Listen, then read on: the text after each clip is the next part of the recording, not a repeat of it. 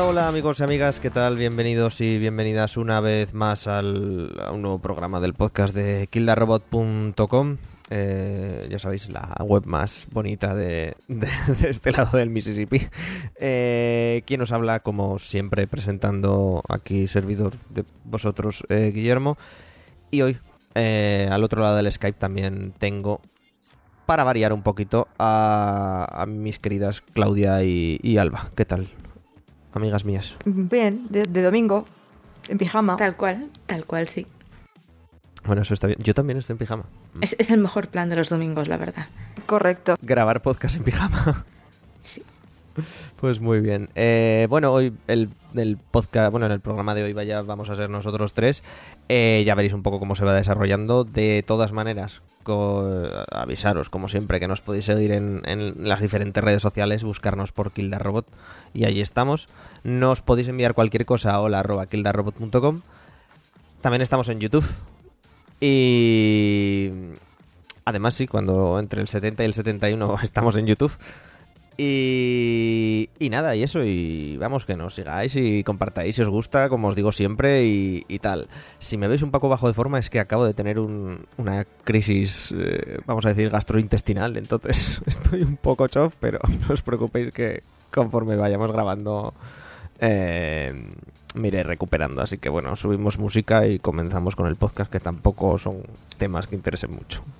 Bueno, y si te vas de forma drástica, de todas formas avisa. Y esas cosas en plan de, hey, I have a problem down here. Sí, sí, si veis que no, que, que no respondo a algo así, pues ya sabéis qué ha pasado. Eh, nada, eh, lo dicho, subimos música y, y empezamos un poco con, con las últimas noticias.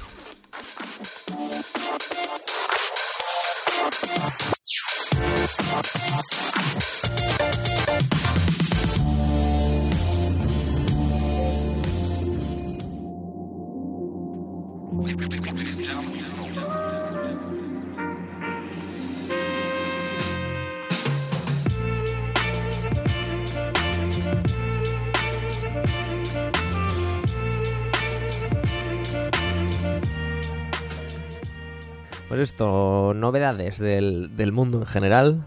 Y, y, bueno, ¿por cuál queréis que empecemos? Porque hemos recopilado aquí unas cuantas de lo que ha pasado en las últimas dos semanas. Algunas más Estoy interesantes. viendo, sí, otras estoy viendo menos. aquí una tendencia con los shooters, así que vamos a deshacernos primeros de los shooters.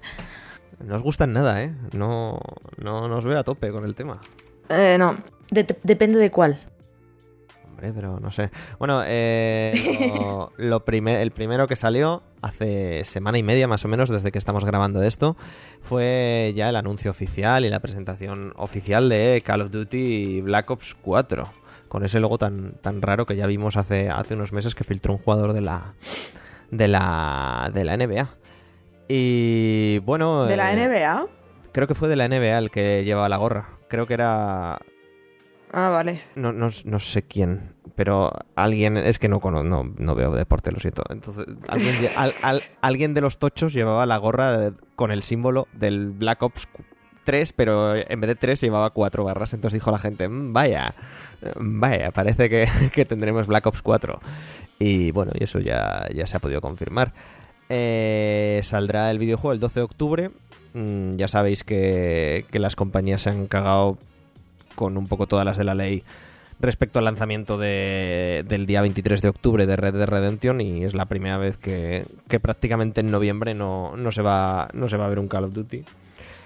Y bueno, eh, lo primero y más interesante es que ya han dicho que, que van a tratar de que se llegue a los 60 frames en todas las, en todas las consolas. Y lo más importante de todo, siguiendo con la con lo que estamos viendo últimamente entre Fortnite y, y PUBG, eh, es que deja de un lado el modo historia, que realmente cada vez se jugaba menos.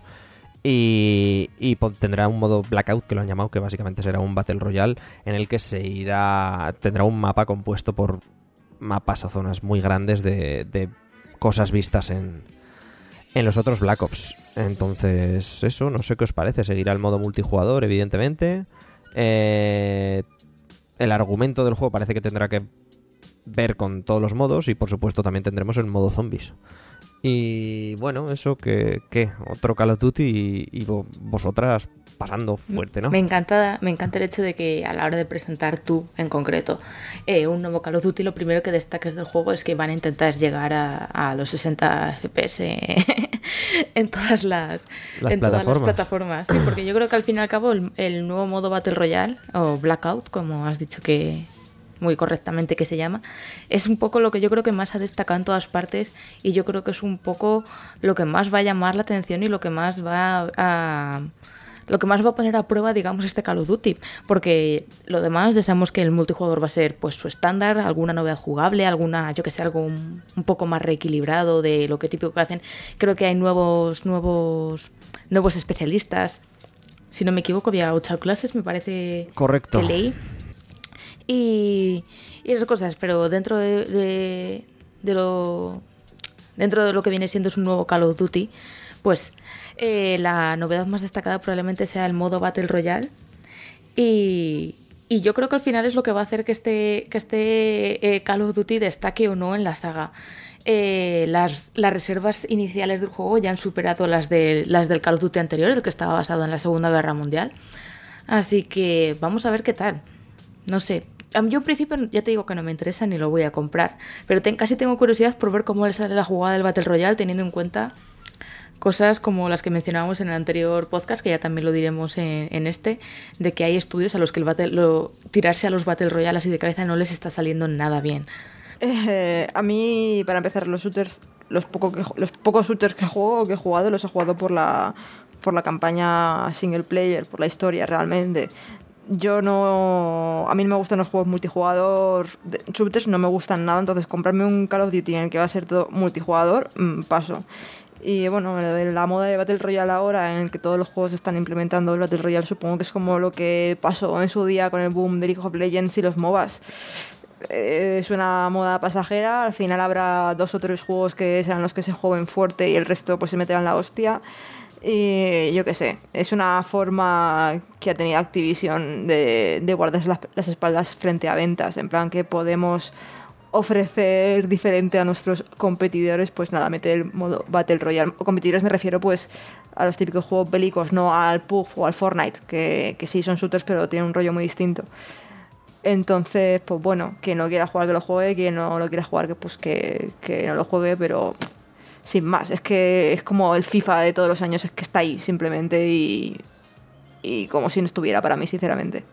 Eh, precisamente por eso yo creo que este puede ser el, el tema de incluir un Battle Royale en Call of Duty, teniendo en cuenta ya el, el ámbito, o sea, el, el campo, de- la comunidad de jugadores que tiene Call of Duty, que no me sale la, la- ¿Cuál sería la palabra en español para el scope? ¿Scope? Eh, el target. No hemos mejorado el asunto. Los jugadores potenciales que juegan ese juego todos los años, el típico jugador que se compra el juego todos los años, que tiene ahí su colección. Sí, bueno, full. sigue sin ser exactamente lo que quería decir, pero para... tenemos que leer un poco más en español y menos en inglés. Pero bueno, que a lo que me refiero es que la comunidad de jugadores de Call of Duty ya es muy grande. Pero es que ahora mismo las, las comunidades de jugadores de Fortnite, de. bueno, del PUBG ya ha disminuido considerablemente, aunque sigue ahí fuerte. Y de todo este tipo de juegos, eh, muchos tiran hacia el Fortnite y demás porque son juegos que son eh, gratuitos. O sea, aunque luego te gastes dinero, yo qué sé, en, en- elementos para personalizar a tu personaje y cosas eh, similares, en microtransacciones, vamos, eh, es, es lo que os digo, me da mucha curiosidad ver cómo implementar Battle Royale como uno de, los, uno de los modos destacados al Call of Duty, que ya destaca no solo por su multijugador normal, sino por el modo zombies, que tiene también muchísima popularidad. Pues si, con- si consigue un Battle Royale que sea competente, puede tener ahí la, la trilogía de juegos de modo competidor que gustan a todo el mundo y que, y que puede hacer que se resienta quien juega a Fortnite, quien juega, yo que sé, incluso a Overwatch. O sea, sé que es igual es hablar muy, muy pronto. ¿Sabes? Pero por, por eso me da mucha curiosidad, teniendo ya en cuenta cómo van las reservas, cómo va la expectación por el juego y todo eso, hasta qué punto puede tirar eh, Activision aquí del tema. Y, y hasta qué punto, cómo de alto puede llegar este Call of Duty, sabiendo además que Black Ops, de los spin-offs de Call of Duty, es el que más tirón tiene. Correcto, pero hay muchas cosas. A mí, por ejemplo, sí que me llama mucho la atención el modo Battle Royale, cómo lo van a hacer, o sea, cómo lo van a implementar con la jugabilidad típica de Call of Duty. Porque, claro, no, o sea, realmente no sé, no, no sé muy bien qué hacer. Sí que supongo que empezarás con armas o sin armas y luego eh, empezarás a buscar cosas, pero claro, como hay tan... O sea, es tan rápido todo, Call of Duty. No sé yo si las partidas igual eh, empiezan 100 personas y durarán 3 minutos o 4. Entonces eso sí que es verdad que me llama mucho la atención. Y luego, como siempre, los zombies, que me parece un modo bastante disfrutable con y sin amigos. Eh, está muy bien. Sí, pero es que. Es que. Sí, pero es que es lo mismo todos los años, sea, los zombies. Pero es que para jugar el zombies en el Black Ops 4, juego en el, al zombies en el Black Ops 3 o en el Black Ops 2. ¿Entiendes lo que quiero decir? No, no, sí, sí, sí, eso, eso te entiendo. eso Es que echar jugar pues, un juego online con su modo Battle Royale, con su modo zombies, pues vale. O sea, eso a, a la gente que le gusten los shooters y el modo competitivo está bien, pero. Pero. Que es que sin más. Espero también que. Que no lo saquen a 60 pavazos. ¿Sabes? Es que. mm, está- estás quitando el, el- el single player, estás quitando el modo historia. Que vale, quedan 4 o 5 horas de, de, de campaña, que no es más. Y las campañas de Call of Duty, pues. ¿Dónde, dónde queda el Black Ops 1, por ejemplo? ¿Sabes? Pero. Pero yo qué sé, es que, es, que, es que para mí es un juego sin más, es que, que está ahí y ya está. Y, y me da la sensación de que cada año, se está, no sé si está jugando menos, pero cada año se habla menos de él. El boom, boom, boom, tocho Call of Duty de hace 4 o 5 años, o bien yo me muevo por esos círculos, o bien ya, ya se está pasando un poco. No, ah, bueno, yo, yo creo, fíjate, Alba, que es básicamente lo que dice Claudia. O sea, eh, ya tiene su base, y lo que decías tú, ya tiene su base de jugadores, que es muy tocha y muy grande, y no se sale de ahí de esas cifras. Creo, en los últimos años al menos. Sí que es verdad que en el Advanced Warfare tuvo un, un- un pequeño tropiezo, pero luego está ahí y no, y no se sale. De todas maneras, el principal competidor que va a tener Call of Duty, como no podía ser de otra manera, em, va a ser Battlefield 5. Pues fíjate que no, no lo creo. Eh, yo creo que este año no va a ser el principal competidor para nada Battlefield 5 porque la experiencia que va a ofrecer Call of Duty Black Ops 4 y la experiencia que va a ofrecer Battlefield 5 es totalmente distinta. Me da la sensación de que ahora tal y como lo han planteado este año Activision, el Call of Duty se quiere ir más a competir contra el PUF o contra el Fortnite que a competir contra el, el Battlefield 5. Me da a mí esa sensación. No, sí, bueno, sí. Es, es que, ah, bueno, en fin, no sé. A ver, realmente el, el target de jugador, entre comillas, no deja de ser el mismo. O sea, cuando estaba en Game, el que me venía a comprar un Battlefield también me venía a comprar luego el Call of Duty y viceversa, más o menos. Entonces, bueno, eh, lo presentaron también hace unos días y Electronic Arts con, con DICE a la cabeza, que son los que están desarrollando el Battlefield, eh, presentaron el juego en la, por fin, Segunda Guerra Mundial. Que realmente yo le tenía bastante ganas a, a este escenario en el que al principio de los juegos bélicos era todo ahí y luego se perdió y ahora hemos vuelto.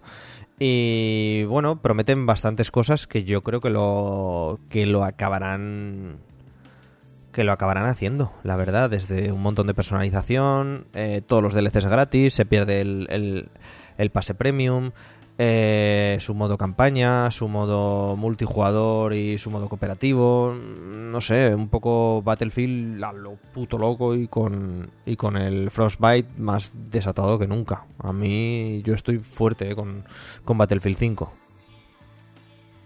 No sé tú, Claudia, que sé que jugaste al, al Battlefield 1 y al, y al Battlefront 2. Si tú estás más in o más on. Pues a ver, yo para empezar un poco por comentar lo que estabais diciendo hace, hace unos segundos. em, un segundo, ya. Em, me parece que desde hace ya bastantes años eh, la, la comunidad de Call of Duty y la comunidad de Battlefield está diferenciada. O sea, un poco lo que, lo que comentabais. Me parece que Call of Duty está ahora mismo más encañonando hacia lo que viene siendo la comunidad de Fortnite y la comunidad de, de Puff y de pues todos los Battle Royales que tienen ahora cierta gente. O sea, es en plan de. Y quiere pillar su cachito del pastel y quiere pillar parte de esa comunidad.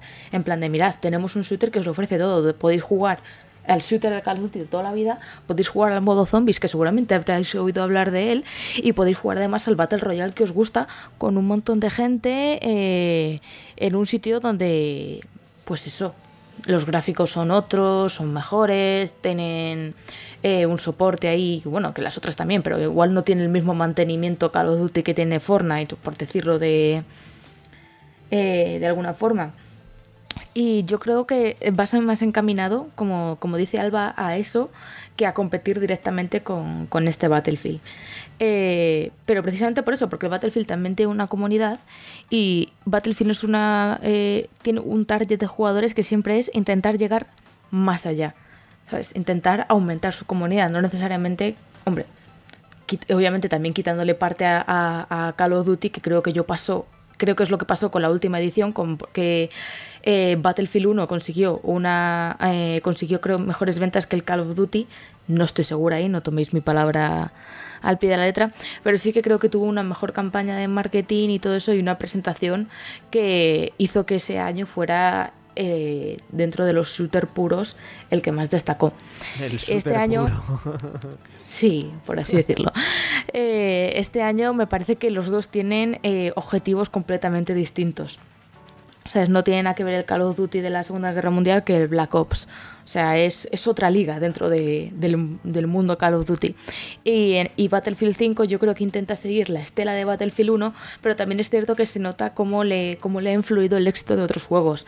En Battlefield 5, por ejemplo, no tendremos Battle Royale que se sepa, que igual lo, más adelante lo añaden o nos sorprenden eh, con las posibles novedades que puedan anunciar en L3 y demás, pero sí que por ejemplo han implementado la personalización de tus, de tus personajes porque eh, han quitado el Premium Pass, ya no va a haber Premium Pass, todos los DLCs van a ser gratuitos y todos van a tener, todos los jugadores van a tener acceso a los mismos mapas y todo eso desde el primer día. Y, eso se.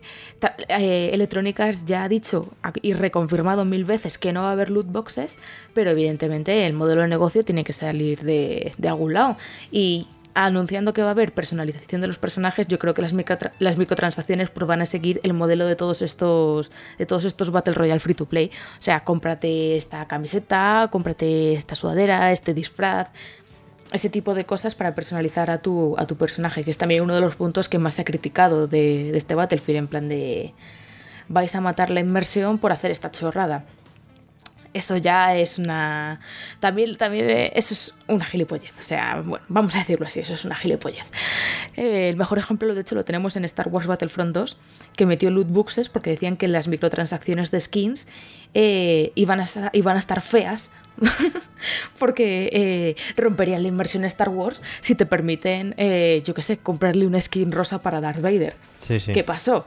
Que los mods empezaron a hacer skins rosas para Darth Vader, eh, a cambiar todo lo posible mediante skins de los personajes y que al final han tenido que recular, quitar las loot boxes y yo no descarto que a futuro las microtransacciones incluyan este tipo de, de elementos cosméticos, porque es que al final cuando juegas mucho un juego multijugador es lo que te diferencia, es lo que te permite ¿Sabes? Es como la tontería de ponerte medallitas que podía tener el Premium Pass. A mí, del Premium Pass, más que tener el acceso anticipado a los mapas, que ya ves tú, casi me gustaba más el tener ahí la medallita de eres un usuario premium, ¿sabes?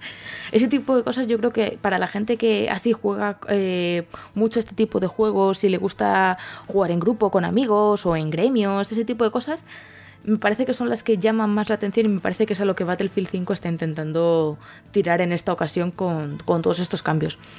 Pero también otro ejemplo de, de, cómo les ha afectado es que ahora una nueva funcionalidad es que va a haber eh, fortificaciones. Eh, o sea que vas a poder construir, alterar los mapas, ¿sabes? Un poco al estilo de, de, de Fortnite en plena partida, ¿sabes? Que eso con los gráficos de que gasta Battlefield y todo eso puede ser una cosa muy loca. No creo que sea algo en plan de construir escaleras de la nada, como pasa en el Fortnite, pero yo qué sé, si encuentras una casa puedes asegurar las ventanas para que no te disparen a través de ellas, puedes, yo qué sé, hacer barricadas en mitad de la nada para protegerte. Ese tipo de cosas yo creo que pueden ser muy interesantes de cara al Battlefield y junto al nuevo modo que han anunciado, que es de... Eh, mm, bueno, no sé cuál es el nombre en español, se llama Combined Arms en, en inglés, está pensado para que juegues de forma cooperativa con eh, en equipo, ¿sabes? De cuatro amigos para hacer misiones que se desarrollan, o sea, que se, se crean de forma eh, eh, aleatoria. ¿Sabes? En plan, los parámetros de la misión se, se, eligen de forma aleatoria, entonces cada misión es nueva y es tú con tus amigos de forma cooperativa, ¿sabes? Una experiencia más light, digamos. Entonces, yo creo que Battlefield 5 está haciendo, o sea, mientras que Black Ops está intentando mostrarte, en plan, de, fíjate, aquí tenemos todo y lo tenemos todo hardcore, ¿sabes? Eh, Battlefield 5 está intentando hacer que su juego sea más, más accesible a un público más amplio, pero con todo lo que tiene, lo que, con toda la comunidad de Battlefield y lo que ya implica Battlefield, que es cierto nivel de gráficos, eh, una jugabilidad marcada, un ¿sabes? El setting de la, de la, de la Segunda Guerra Mundial. Aquí también vas a tener campañas, ¿sabes? Entonces, ¿ves? Es, es, precisamente lo que mencionábamos antes. Yo creo que están tirando cada uno a un target muy diferente de, de la audiencia. Sí, bueno, pues esos, esas dos opciones tendremos antes de, de la salida de Red Dead Redemption 2 en, en, octubre y ya cada uno que tire y cada una que tire a donde bien quiera o, pueda. Ya sabéis que nos podéis dejar lo que opináis de todo esto con el hashtag KTRPodcast o en los comentarios de iVoox o, o iTunes. De todas maneras, de todas maneras. Cosas también que se presentaron y esto vamos a pasar un poco por encima eh, muy rápidamente porque realmente, a ver, ninguno de nosotros tres lo que lo estábamos esperando y es que Bethesda se pseudo filtró, pseudo presentó el Rage 2 y acabó sacando el tráiler. Yo no me esperaba para nada un Rage 2 después del 1, del 1 del que nadie se acordaba y que más allá de la super textura o ultra textura o la mega textura esta que tanto se cacareó, nadie se acuerda de nada y era un juego bastante prescindible, tanto en su día como, como hoy. Y, y, bueno, Rage 2, que pues, supongo sabremos más en la conferencia de Bethesda de L3. Y muy puchi el tema. Y también Killer 7, que lo presentó justo ayer, desde el momento en el que estamos grabando Suda 51, que parece que va a salir una remasterización para, para Steam de la mano de Grasshopper Studios, de su estudio y de, y de Capcom. Lo cual está bien, a ver si triunfa un poquito y la vemos en Play 4 y Xbox One, que estaría guay, sería lo suyo. Y bueno, no sé si tenéis vosotras algo más aparte de todo esto. Poca cosa. Yo es que de Rage, el primer Rage, eh, conozco la portada del videojuego. Y nada más, o sea, con eso os lo digo todo. O sea, con el anuncio del Rage 2 este estuve, tuve curiosidad por ver, por básicamente por todo el movimiento en redes sociales, los GIFs que usaba Bethesda y todo eso que me parecieron geniales. Eh, y por eso, he estado pendiente de lo de Rage 2, pero el juego es que, es que ni me he visto el tráiler entero, francamente. Así un poco a tirones y he dicho, no es para mí. Y ya está. Muy puchi, eh, muy puchi, sigue muy puchi, la verdad, sí, sí. Pero bueno. Eh, bueno, eso por el lado de videojuegos también, cosas que se han retrasado, que la verdad da bastante pena. El, el The Wolf Among Us 2, que además Bene lo hablaba el otro día por Twitter, que a saber cómo sale, porque ya hemos sabido, o se ha reportado, que en Telltale Games ha habido una fuga bastante tocha del palo, uff, ya no mola trabajar aquí. Y a ver cómo sale, la verdad, de, Wolf Among Us, porque los últimos juegos de Telltale han sido bastante reguleros. Pero bueno, que lo diga yo tampoco cuenta mucho, que a mí nunca me ha gustado. Y también, por supuesto, se retrasó. Yu Suzuki ha retrasado a la, al último cuarto del año, prácticamente, que vamos, que eso se va a 2019 y si no es a 2020, ni bien ni mal, Senmu 3. Que bueno, que sé que ninguna de las dos la estáis esperando, ni lo queréis jugar, ni, ni nada con Senmu 3, pero a mí me, me da mucho coraje que, que, se siga retrasando esto. Lo bueno, por otra parte, es que Sega va a sacar una remasterización del 1 y del 2 para, para consolas y para PC. Creo, para Steam. Lo cual está guay, pero jope, coño, yo quiero saber cómo termina la historia ya de una puta vez. Ya te digo que hasta el momento solo hemos visto de Shenmue 3 eh, imágenes pre-alfa y todas esas cosas. Y yo creo que es un juego que se le nota que falta trabajo, ¿eh? O sea, si lo retrasan es por un eso. Yo creo que de hecho es que se tiraron mucho el pisto con la primera fecha. Dijeron, Buah, con la pasta que nos andan en el Kickstarter esto lo solucionamos rapidín y luego se han dado cuenta de que no. Eso es, eso es eh, lo malo de, de, las conferencias de Sony, ¿no? Que eso, la conferencia de hace tres años, de todo lo que presentaron, se, anu- se ha, se ha vendido, o sea, ha salido a la venta la mitad de los juegos, realmente. O sea, sí, se sacaba mucho la churra, como diciéndolo mal y pronto, con Final Fantasy VII Remastered, con Shenmue 3, etcétera, etcétera, con Death Stranding y tal, pero estamos hablando de un E3 de hace tres años y son juegos que todavía seguimos esperando, ¿sabes? Eh, muy mal por Sony en ese sentido. No, o no anuncies algo que todavía le queda tantísimo desarrollo. Es que es muy frustrante y es que no se, no se puede. No se puede así, no se puede así.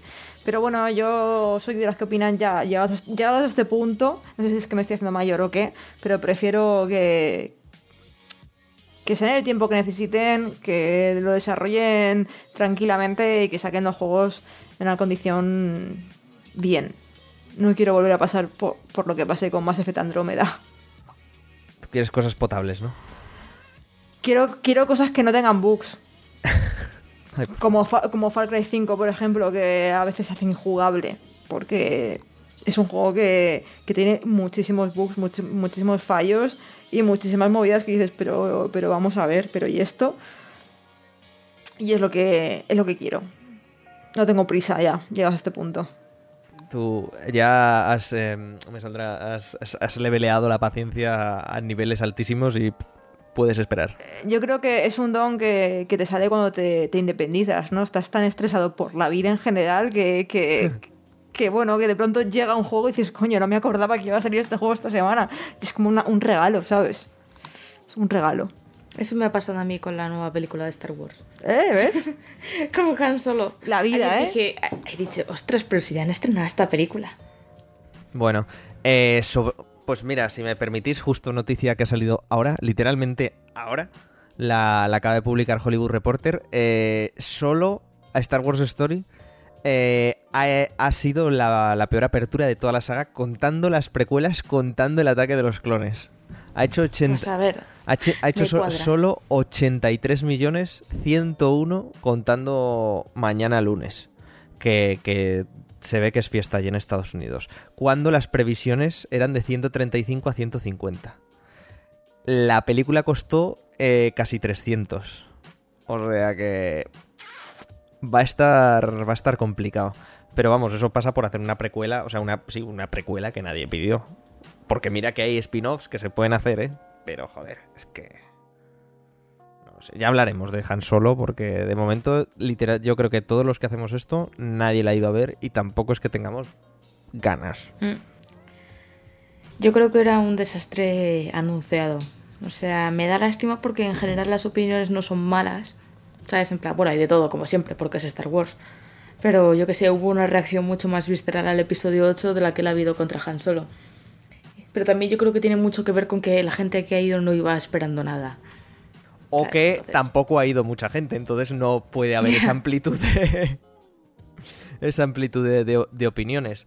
Eh, bueno, eh, pocas cosas más así en el mundo juegos que queden por, por decir de las últimas semanas sin entrar, ya lo decimos, sin entrar en ninguna polémica, que creo que si nos seguís por Twitter ya hemos opinado y creo que si nos seguís en general ya sabéis lo que opinamos de los temas. Eh, más allá de que tanto No Man's Sky como Sea of Thieves está trabajando Rare en el suyo y Hello Games en el otro, van a recibir actualizaciones sendos este verano y tal, bastante tochas, sobre todo la de No Man's Sky, que no solo sale en Xbox One, sino que encima tendrá actualización muy, muy, muy, muy grande y, y con multijugador, que yo eh, en verano, si alguien se anima, pues, si no yo solo, lo tocaré otra vez aquí en el podcast porque es como otro juego diferente de hace dos años y me parece fantástico.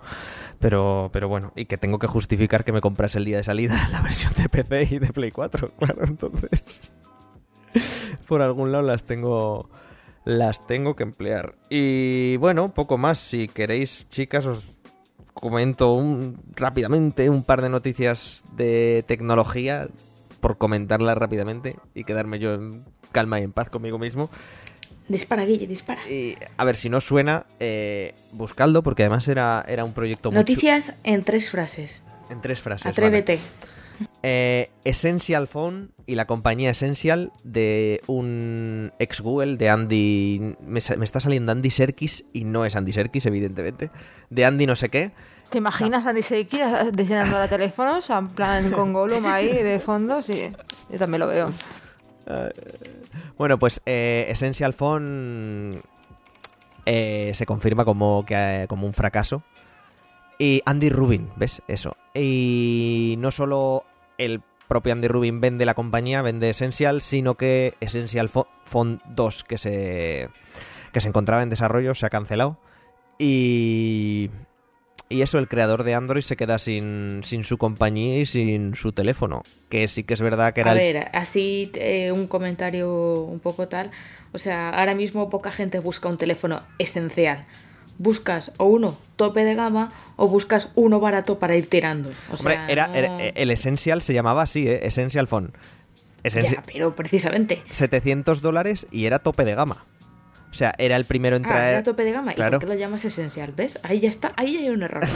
ahí ya está la cosa mal. Ya, pues bueno... ¿Qué es lo primero que he pensado yo? Que era un media gama competitivo. No, no, no, Y o sea, sí que era el... Yo creo que el principal problema fueron los 700 dólares que costaba de base. Los 700 pavos. Y que en Europa no llegó y cuando llegó, llegó cuando ya había salido eh, todo lo demás de todas las compañías y que es como, pues para gastarme 700 pavos aquí me lo gasto en una compañía que tiene...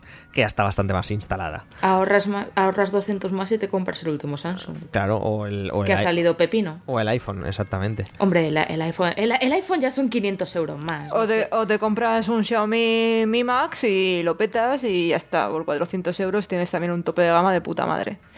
100 También. euros más y tienes OnePlus. O sea, es que es eso. Sí, tienes razón, los 700 euros la han matado. Es un precio ahí que se cree medio, pero no es medio ni mucho menos. Nada, bueno, era en su día el, el, el smartphone con el mayor ratio de pantalla, pero eso es que es que no, es que no. O sea, es que estoy mirando que solo ha vendido 150.000 unidades, que eso no es nada. Y encima teniendo Te- en cuenta te que duran dos- te- es que te- en el mercado de los móviles te dura dos meses la novedad. sí, Tienes que elegir un mercado, o coges el bajo o coges el alto. Y, ir a tope ahí. Y vas a tope, claro. Exactamente. Que una de las compañías que sí que va a tope y presentó y ya ha puesto a la venta, ya lo podéis comprar además en Amazon España, eh, es OnePlus que presentó eh, la, quinta versión de su teléfono, que sin embargo se llama OnePlus 6. Ya sabes que los chinos se saltan el, el número 4 porque da mala suerte. Y bueno, con unas especificaciones bastante topes de gama, entre 6 y 8 GB de memoria RAM, Qualcomm 845 Snapdragon, eh, A2 con, con 8 GHz, el Adreno 630 para la gráfica y un almacenamiento de 64 256 con, por supuesto, Android Oreo y 3100 de miliamperios en, en, en la, en la batería, que no está mal, doble pantalla, bla, bla, bla, bla, lo de siempre. Que no está mal, pero... Pero eh, sí que es verdad que con el paso del tiempo, eh, OnePlus de costar 300 euros, que me costó a mí el primero, a 519 que cuesta la gama, o sea, el peor, entre comillas, que es el de 6 GB y 64 GB de almacenamiento, que es el OnePlus 6, el salto ha sido grande. El salto ha sido grande. Eh, aparte, no incluye, han querido sacrificar carga inalámbrica. El Dash Charge, que en este parece que está yendo un poquito regular. La pantalla solo es 1080p. Tiene sus cositas. Es un pepino, ¿eh? O sea, que no cabe duda. Sigue teniendo el notch, que eso también... Ahí yo no soy muy amigo del notch. Pero bueno, Es el notch. el, el- La cejita, como en iPhone 10. la ceja, Ah, vale. gracias Alba, la ceja. te, te iba a decir el de Minecraft, pero aparte la ceja. Y y bueno, y eso, y mm, a ver, es muy buen móvil, pero sí que es verdad que lo comparas con el OnePlus 5T que salió hace a escasos cuatro meses, que salió a final del año pasado, en noviembre. Y, mm, y dices, a ver, es que son casi 150 euros de diferencia para prácticamente el mismo teléfono. Y aparte, ese es el problema de OnePlus. En un año escaso ha sacado, ha sacado tres versiones: el OnePlus 5, el 5T y el, y el 6. Y joder, no sé, me parece feo. es- en esto lo puedes ver que no sigue, por ejemplo, eh, lo que, o sea, OnePlus tiene una comunidad de, de de usuarios, de, de compradores de sus teléfonos que están muy orgullosa de ser comprador de OnePlus. O sea, la muestra está en que lo petan vendiendo merchandising de la propia marca. Eso no todas las... O sea, no ves a gente por ahí con camisetas de Samsung. No, no, claro. ¿Sabéis? Lo que, lo que os digo, por mucho que sus teléfonos triunfen. Y, y, y yo creo que en esas cosas sí que se nota mucho que, por ejemplo, los, los, los compradores de los teléfonos de, de Apple, de los iPhone, sale un nuevo iPhone y están perdiendo el culo para cambiar su iPhone, que es la versión anterior, ¿sabes? Por el nuevo, por el nuevo iPhone. Y eso es algo que me parece a mí que en OnePlus no, no ocurre. Yo, a ver, yo tengo el 5, es relativamente reciente y no tengo ninguna intención, ni ansiedad, ni ganas de cambiármelo por el 6, precisamente por todo lo que te digas, porque me parece que no hay un salto cualitativo que me... eh, ¿Sabes? Que me dé ese empujón de, bueno, pues vamos a renovarlo, vamos a ver cómo vendemos este y todo eso. No, realmente yo estoy muy contenta con mi teléfono y no necesito lo que me da el, el 6. Igual el 7 sí mejora o el, ya el próximo 8 igual, entonces sí que considero cambiarlo, llegado el momento de mi OnePlus 5. Pero he visto imágenes de los lanzamientos y había gente que estaba ahí con su OnePlus 1, con su OnePlus 3 y todo eso, y estaban muy contentos, pero ya les tocaba hacer el cambio y iban a pillarse el OnePlus 6. ¿Sabes? Que yo creo que eh, la estrategia de OnePlus va más por eso, por hacer una comunidad, por ser un pelín más transparentes. Eh, el, el CEO de OnePlus es un chico bastante jovencillo y todas esas cosas, ¿sabes? Y yo creo que te- intenta dar más una imagen de eso. Es cierto que ha perdido esa ventaja competitiva del precio, pero tampoco creáis que son móviles malos porque no lo son ni, ni mucho menos. No, no, pero no, antes, no, llama- o sea- antes llamaban, antes llamaban más la atención y es lo que les ha permitido construir, digamos, esa comunidad de usuarios. Claro, es que era un móvil ultra tocho que competía con el Galaxy 5 y el Galaxy 6, el OnePlus One me refiero, pero costaba menos de la mitad que los otros. Entonces, claro, ah, era atractivo. Ahora ya, pues como bien ha dicho Alba, con el Essential, pues igual te lo piensas en gastarte 100 euros menos y tener un teléfono similar con el Xiaomi Mi, Mi Max o el Mi Mix. O, o igual tirar 100 más y ya ir al Samsung. Eh, claro, ahora está ahí Claro. un poco en el limbo. Esa- Sigue siendo esa- la hostia, Esa es ¿eh? la Pero- cuestión, sí. No sé hasta qué punto le saldría ahora mismo- El problema es que con los, lo- el procesador que tiene y todas esas cosas, no sé hasta qué punto se puede permitir bajar el precio del OnePlus eh, 6 a niveles Xiaomi, Huawei y todo eso de 400 Ya. máximo, ¿sabes? Esa es la cuestión.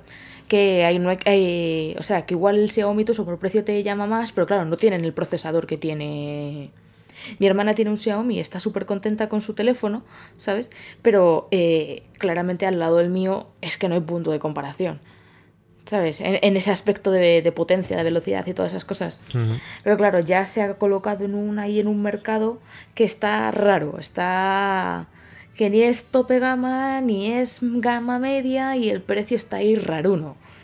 Yo creo que ese es el problema de este OnePlus.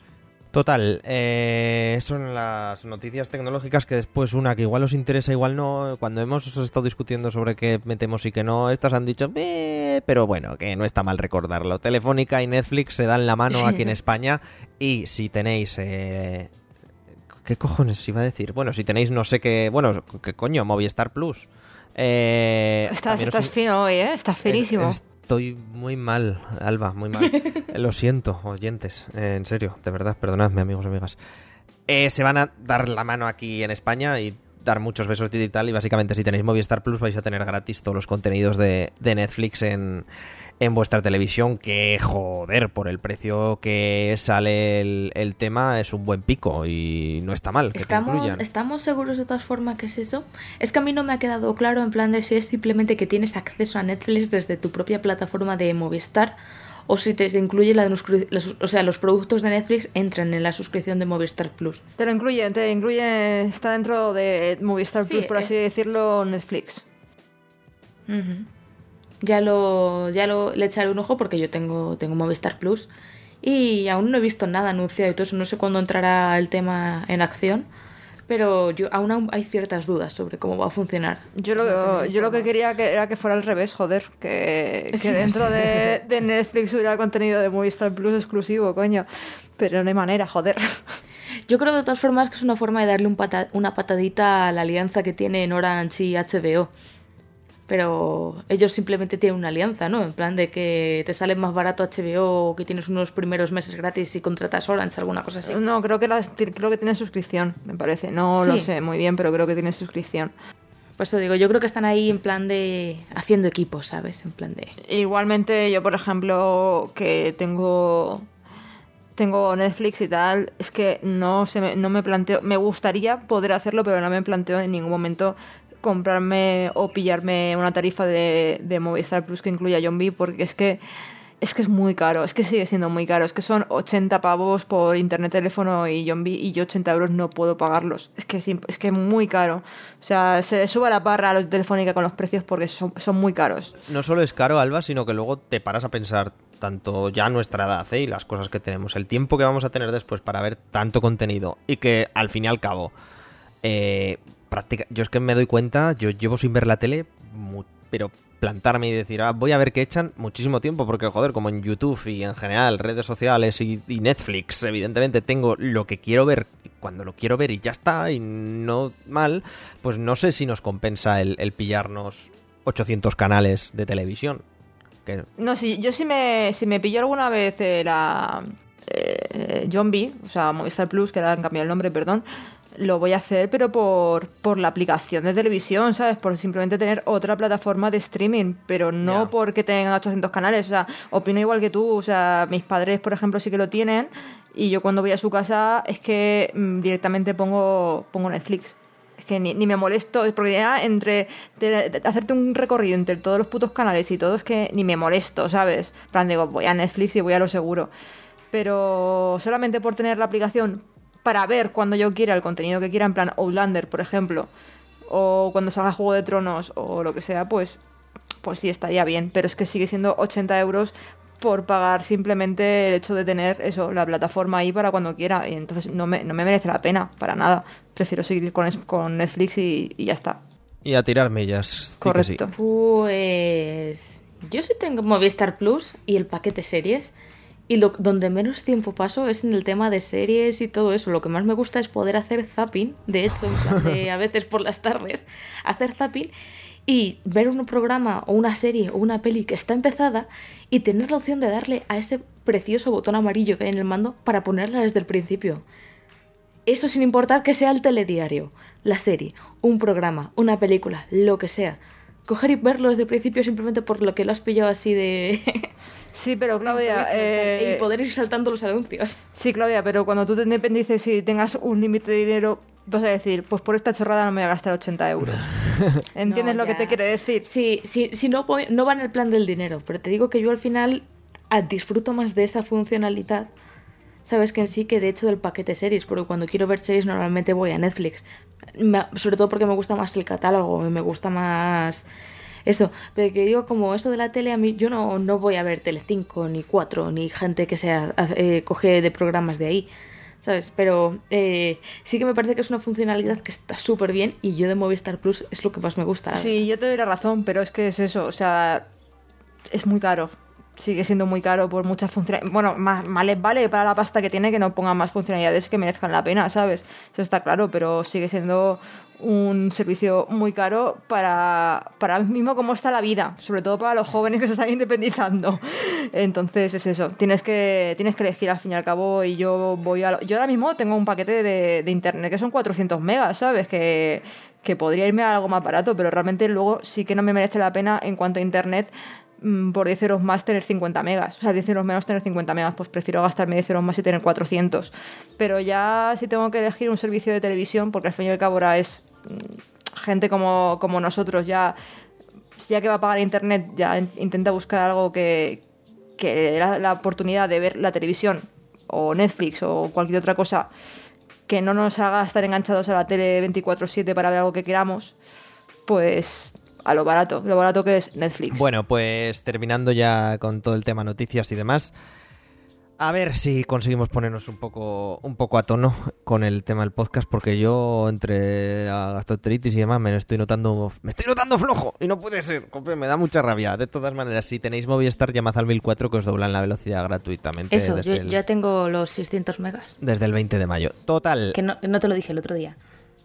Genial, porque además se notará un huevo subimos música y pasamos a lo que va a ser la sección central de hoy, que se le ha ocurrido a Alba y nos parece bastante curioso, que ya veréis qué es y ahora ella nos cuenta un poco y, hablaremos sobre unas cosas. En fin, subimos música y ahora, y ahora os decimos.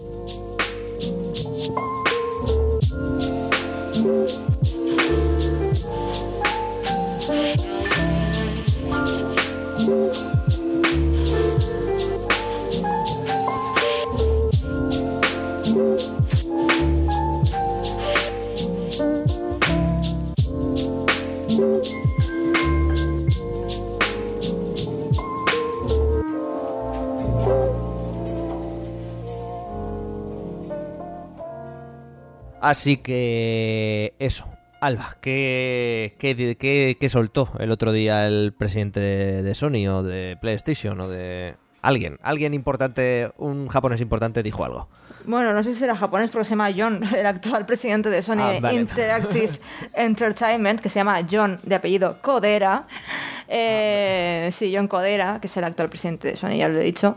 eh, dijo que, que PlayStation 4 estaba entrando en la fase final de su ciclo vital. Eso quiere decir que ya están, la compañía ya se, se está centrando a full prácticamente en PlayStation 5. Ya ha habido rumores durante estas últimas semanas que que rumoreaban, sobre todo el, el- el- ¿cómo se llama? El bocazas este que es analista. Estoy haciendo entre comillas, literalmente. Michael Patcher. Ese dijo que estuvo hablando ya de PlayStation 5. Eh, eh, Michael Patcher, que yo no sé por qué cojones sigue, sigue estando en la industria, si no da una, nunca, nunca, no, no, no da una. Es como cuando empieza el año nuevo y Rappel sale en las revistas de, de cotilleos diciendo cómo va a ser la vida de los famosos. En plan, este año eh, el príncipe Felipe y Leticia van a tener un hijo varón y luego es mentira, ¿sabes? O sea, mm, a ver, ¿por qué, ¿por qué Michael Patcher sigues haciéndonos esto? ¿Por qué, Michael Patcher? No, no lo hagas más, por favor, retírate, vete a jugar al golf o, algo, tío.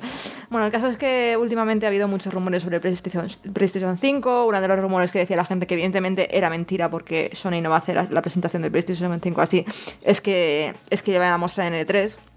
El día que Sony quiera mostrar PlayStation 5 hará mm, su propia conferencia solo para PlayStation 5, no van a aprovechar el E3 para enseñar nada. Y bueno, eh, ¿qué quiere decir esto? Mm, hace cuatro años, 2014 fue, ¿verdad? 2014 se lanzó PlayStation 4 y Xbox. One. 2013, 2013, ¿cinco años? ¿Cinco años ya? Joder, la Virgen. Bueno, pues llevamos cinco años en esta generación y no sé qué sensación tenéis vosotros, pero yo tengo una sensación bastante agridulce, como que no ha terminado de arrancar la generación y ya se está, ya está terminando. Yo tengo la sensación de que todavía estamos en Early Generation en vez de en Final Generation. o sea, eh, es muy frustrante. Es que el otro día lo estuve pensando, en plan, vale, vamos a analizar los juegos exclusivos, por ejemplo, de PlayStation 4. Tenemos Killzone, que ya nadie se acuerda, acuerda de Killzone, pero sí salió a principio de generación. Tenemos Bloodborne, tenemos Uncharted 5, tenemos eh, Uncharted 4, perdón, tenemos eh, God of War, tenemos Horizon Zero Dawn, tenemos Detroit Become Human, que salió ayer, antes de ayer. Eh, bueno, tiene, tiene, se tienen los NAC, tiene los, los Ratchet and Clank. Eh, no, no, olvídate, esti- olvídate de, re- de remakes y de remasterizaciones. Eh, tienes NAC, tienes los Yakuza que han ido saliendo. Eh, claro, es que tampoco hay demasiado, la verdad. ¡Eh. Kirikua! Y ahora vamos a analizar un poco Xbox One. Y el Gran Turismo. Y bueno, y luego todo lo de la PSVR. Pero en Xbox One tienes el Forza, el Gears y Halo. Bueno, también tenemos. eh, ¿Cómo se llamaba este que era de los de. Eh, efectivamente. Sea of Thieves. sea of Thieves y. Bueno, y luego tienes cosas que no han servido para nada, como Recore y temas así, que vamos. Entonces. State of Decay 2. Sí, que se acaba de salir también en Chicano, por cierto, chicos. Crack, Crackdown No me 3. digas. Sí, para que luego, si nos gusta, pues lo compréis en el bazar de Rusia, que así seguro que Microsoft el año que viene diga, "Mm, lo vamos a doblar. Que la gente lo está comprando en Rusia. En fin. Em, entonces, es eso. Es como que le falta un poco de. Le falta un poco bastante chicha a esta generación. O sea, llevamos cinco años esperando The Last of Us 2. Cinco años esperando The Last of Us 2. Cinco años esperando The Last of Us 2, ¿de acuerdo? Yo no veo que le haya faltado tanta chicha. Pues yo sí, no sé, tío. O sea, es que yo realmente he tenido cuatro juegos de la Play 4. Es que es cuatro, ya está. Que tampoco ha habido como 800 exclusivos por cada consola, como pasó en PlayStation 3 y Xbox 360. Pero aún así, todo lo que ha salido ha sido puto bueno. Mm, sí, bueno, pero vamos a ver. Joder. Hemos, ah, y, y luego que muchos han sido multiplataforma, pero joder, hemos Pero es que no estoy hablando de multiplataforma, estoy hablando de los exclusivos, de eh, esos juegos que, me hace- que hacen que merezca la pena comprarse una consola, ¿de acuerdo? O sea, esos juegos que, que hacen que yo desempolve la PlayStation 4 de vez en cuando, un par de años, veces al año para jugar. Pues Eh, Bloodborne de todas, todas, Horizon, tienes por ahí Sí, también. sí, lo- los, que ya, Na- lo que ya he dicho. Automata, los que ya he dicho, correcto. Pero el Nier Automata ha salido para PC. Es que vamos, a ver, yo qué sé. A ver, yo no creo que esté acabada. La consola, pero sí que es verdad que el año que viene ya empezaremos a tener No, eh, ojo. arquitecturas y movimientos por parte de AMD y de Intel. No, ya han dicho, ya han dicho que PlayStation 5 se va a hacer con procesadores eh, AMD. Lo que yo no estoy diciendo es que la consola esté grabada. Lo que yo estoy diciendo es que en ningún momento le he sentido viva, ¿sabes? En plan de... No sé si me entiendes. Como que ha sido una generación super light, en plan... mm, Muy pocos juegos, de mucha calidad, eso sí, pero muy poca chicha. A, a- uf, a ver. No sé si, no sé si, no sé si también tiene que ver que, que yo en la pasada generación solamente tenía la consola, solamente tenía la 360 y esta generación le, tengo un PC, tengo un PC bastante toso con el que juego prácticamente a todo. No sé si será por eso también, el hecho de, que me apoyo mucho más en PC en cuanto a los multiplataformas que, jugarlos en la, consola. Puede ser que también sea una sensación, sea esa sensación la que me da, pero sigo pensando que ha sido una generación un poco light. No sé, también es que culpa de Sony, yo culpo a Sony un poco el hecho de, que lo que estaba comentando antes, pecan mucho de, bocazas en sus conferencias de E3, anunciando o, o- o mostrando juegos que están en unas fases de, de desarrollo muy tempranas y que luego tardan muchísimo en salir. Véase, por ejemplo, Kingdom Hearts. Kingdom Hearts 3 eh, lo mostraron hace tres años, tres o cuatro años, y todavía no ha salido. Bueno, a ver, no sé. Yo más que.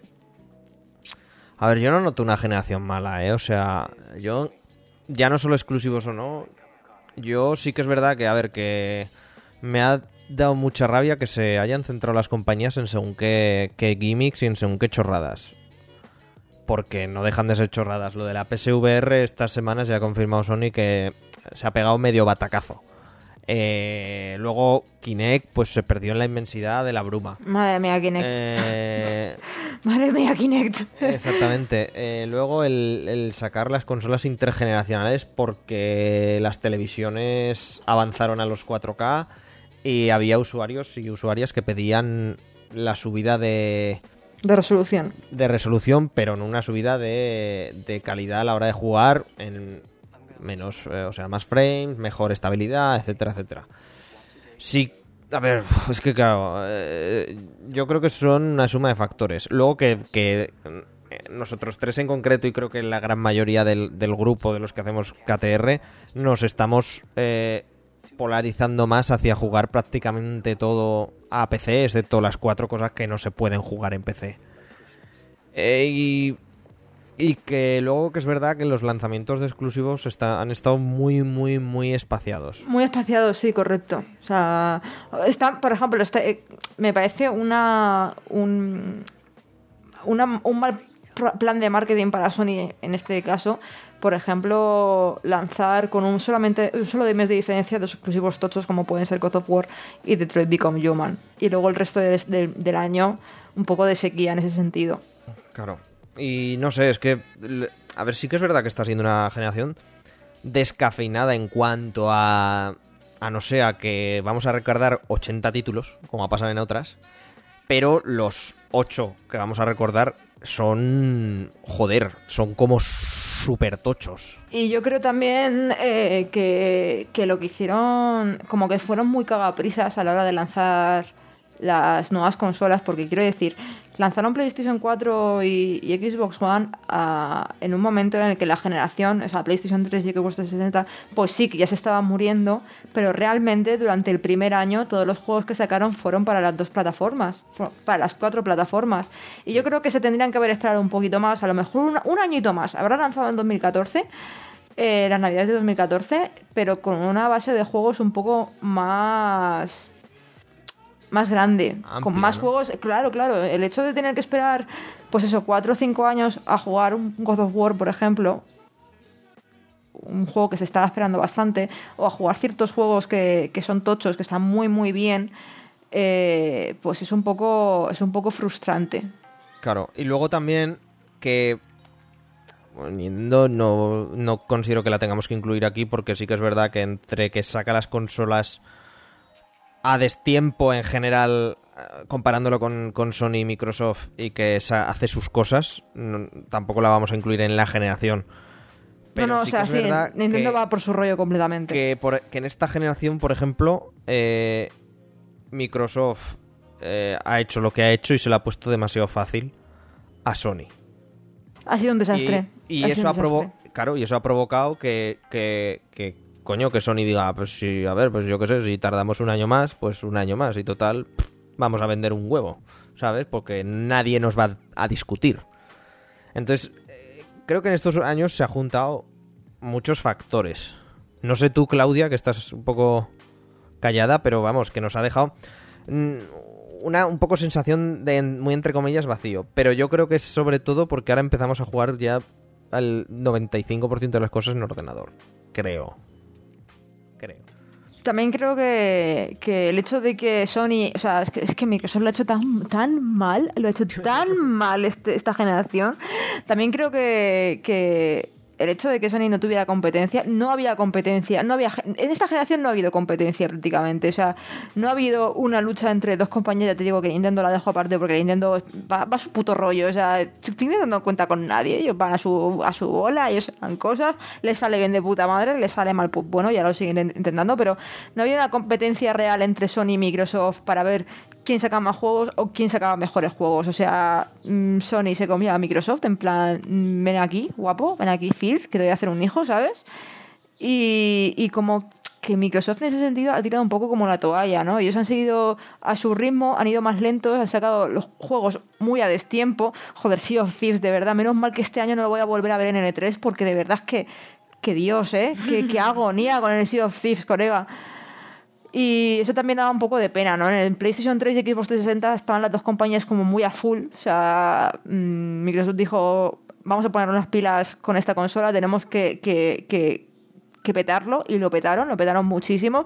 Y PlayStation 4 le vio los, la PlayStation- eh, Sony, con PlayStation 3 le vio un poco las orejas al lobo diciendo, hostia, espérate que, que no nos va a salir la jugada tan bien como, como con PlayStation 2, teniendo aquí a, a Microsoft.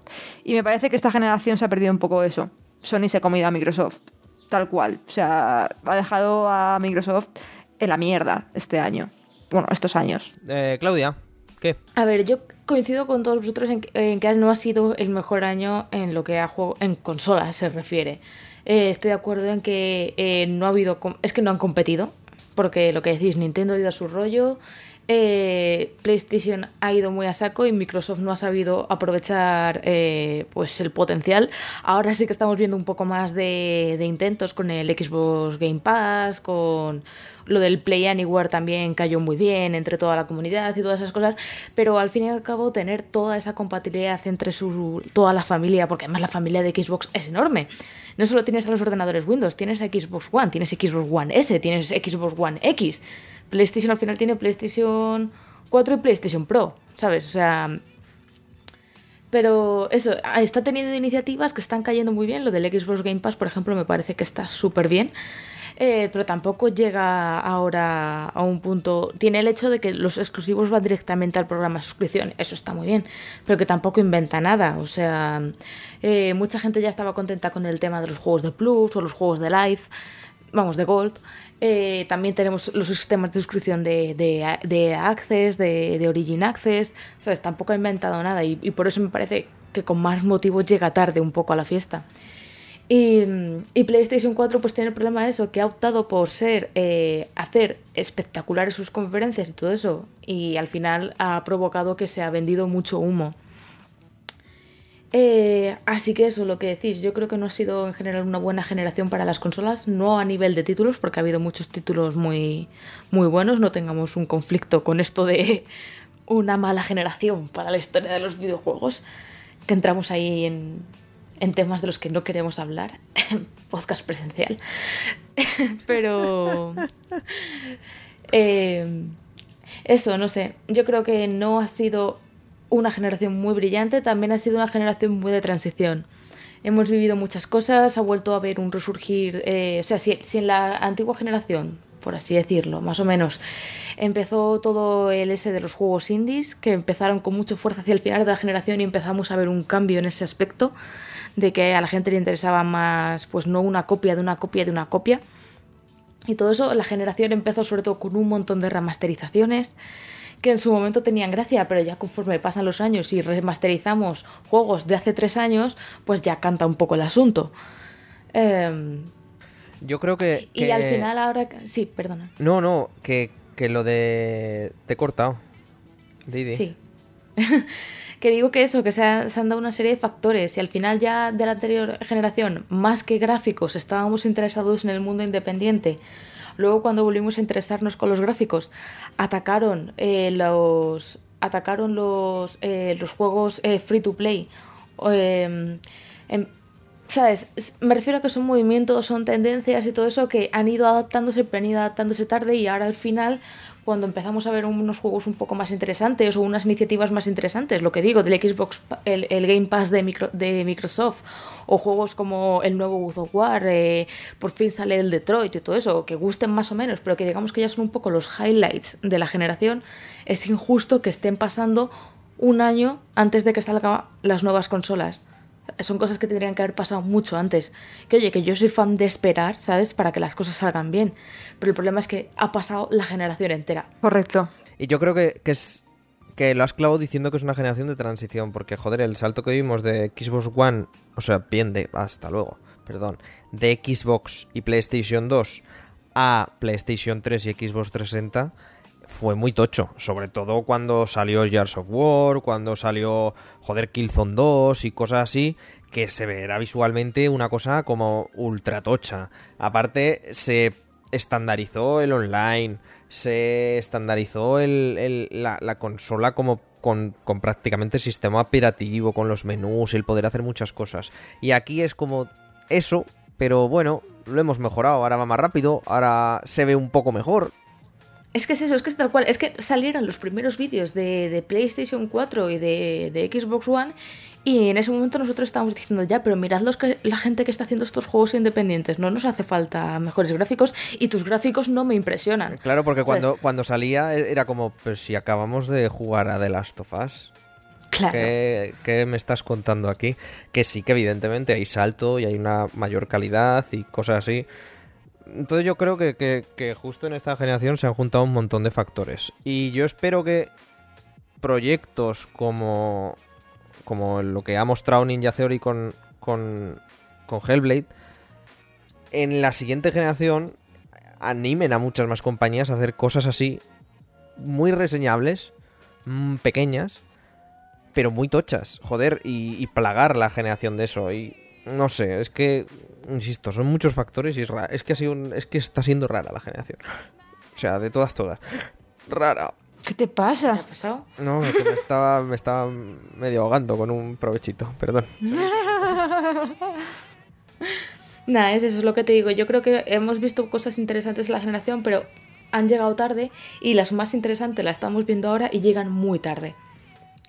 Ahora tendríamos que estar ya un poco coronando la generación, pues de eso, con el nuevo de las sofás, con el nuevo tal, ¿sabes?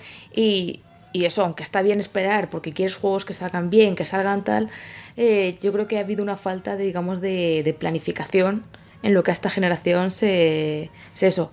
Eh, a todos nos suena el discurso de que la generación debería ser más corta y que no debería haber una consola cada cinco años, sino cada tres. Pues yo creo que no. Algo que ya, ya. Ah, yo tampoco estoy de acuerdo con, con eso. Pero yo, eh, todos hemos ido a ese discurso y a nadie nos ha hecho gracia. Y eh, yo creo que habría que. eh, vamos, que si se planificó en base a eso, y lo hemos visto en plan de PlayStation Play- eh, 4, PlayStation 4 Pro, Xbox One, Xbox One S y Xbox One X, pues al final, aunque, no, aunque le parezca que no es una misma generación, PlayStation 4 Pro y Play- Xbox One X no son ni mucho menos una nueva generación. Y, y han sido muchas conso- mucha, una, una familia muy grande de consolas para una misma generación que no se ha traducido en juegos a la altura de todas. Que, haya queri- eh, que hayan querido captar nuestra atención como jugadores que, digamos, analizan un poco la cuestión. Ya. Y luego que el salto también entre, entre One y X y 4 y Pro no es tan, tan, tan, tan grande. O sea, es muy pequeño, o sea, lo veo muy pequeñito. Más evidentemente, más grande en la, en la X, pero es tan pequeñito que, uy, no sé, a mí me da mucha rabia. Y creo que a finales del año que viene o principios de 2020 tenemos consolas nuevas. Casi, sí, sí, yo creo, yo creo que es lo de las re- las revisiones de las consolas. eh, en algo más que digamos, porque antes la revisión de la consola que significaba una consola más ligera y ya está. Y si te esperabas, pues tenías una versión, digamos, un poco más estilizada, un rediseño, un rediseño de la misma consola. ¿Sabes? Y aquí lo que han intentado es acostumbrarnos a la idea de que cada X años, dos o tres años, va a haber una revisión de la consola que la va a hacer un pelín más potente. ¿Sabes? Entonces, ¿qué haces? Ya causas cierta incertidumbre en el parque de consolas. ¿Por qué? ¿Qué haces? ¿Te compras la consola cuando ha salido? ¿Te esperas a la revisión? Porque ya no va a ser solo más delgada, va a ser más potente, va a ser con menos errores que la primera, como... ¿Sabes? Y yo creo que ese es un problema que nos han querido acostumbrar a esa charla, ¿sabes? Y no ha salido bien a muchos niveles. En plan de, de- de ese desencanto de que, como demuestra el hecho de que la- el, el jugar en PC ha crecido también exponencialmente estos años. Y yo creo que ha sido a raíz de eso, de aumentar la familia de consolas sin que haya juegos que justifiquen. Es que esa- tienen, tienen que ver su target. Tienen que ver también el target, porque yo, por ejemplo, la consola, que- la Play 4 que tengo es la, que, la, la Play 4 que compré en 2014. Y ahí está. ¿Que es la primera versión que salió? Sí. ¿Que no me saca los gráficos en 4K? Me da igual, mi televisión no es 4K. Que... mm, lo que sea, me da lo mismo, ¿sabes? Tengo que tiene 500 gigas en vez de un tera, pues bueno, pero es que juego a tres juegos al año. El- Y el God of War, sí, lo puse y parecía que la consola iba a explotar porque tú no sabías el ventilador, empezó a hacer ruido eso, que digo, madre mía, madre mía, esto va a empezar a tirar humo aquí, pero no, aguantó como la campeona el God of War. Y yo no tengo ningún problema con eso. Y no me hace falta comprarme la PlayStation 4 Pro, no me hace falta. ¿A quién le hace falta? Pues a la gente a lo mejor que sí tenga el que sea un fanboy y que se quiera comprar lo último de lo último, pues sí. A la o, a la gente que no, o a la que no lo tenga. O la gente que no tiene que- ordenador. o la gente que no tiene ordenador, o la gente que no se vaya a comprar la Play 4 todavía y han pasado tres años y ya se la ha comprado después de tres años de que saliera. Porque el padre que va a comprar la consola al niño se la compra y no le va a volver a comprar una mejor. O sea, tienes la Play 4 ya, no te voy a comprar la Play 4 Pro, por ejemplo, ¿sabes? Entonces también tienen que ver cuál es su target y cómo va a ser, o sea, qué consola es la que más va a vender o qué consola, qué modelo de consola es la que más le renta sacar. Pero eso de que me saquen tres versiones de la misma consola, pues mira, no. Yo me compro, me compré la primera y hasta que no me pete, a lo mejor, incluso aunque me pete, igual no me la vuelvo a comprar. Digo, ya para lo que queda, pues no. Pues me cago dentro. Paso. A tope. Y bueno, eh, es que así queda un poco la, ce- la- la generación. Aún queda, aún quedan juegos y a ver si Sony ya sabemos que va a mostrar en el E3, que hablaremos de ello la semana que viene, en el próximo programa. Lo que no sabemos es Microsoft. A ver, yo espero que aparte del Forza y el Halo 6 muestren algo Bueno, más. Creo que ya está medio confirmado que van a hablar de un nuevo Halo. Por eso, por Pero eso. como tampoco ha habido filtración alguna, pues A no ver, sé es que está muy es- claro qué tipo es- de Halo va a ser. A ver, yo el, el 343 ya ha dicho que será el, que están trabajando en el 6 y yo creo que tiene que ser el 6 porque ya toca. O sea, porque no tienen más. No van a estos dos últimos años que quedan de generación aguantar solo con el Crackdown 3, que también con el Crackdown 3 llevan ni se sabe también. Y, y a ver después qué pasa. Yo creo que el E3 de este año no tanto, pero el del año que viene va a ser interesante.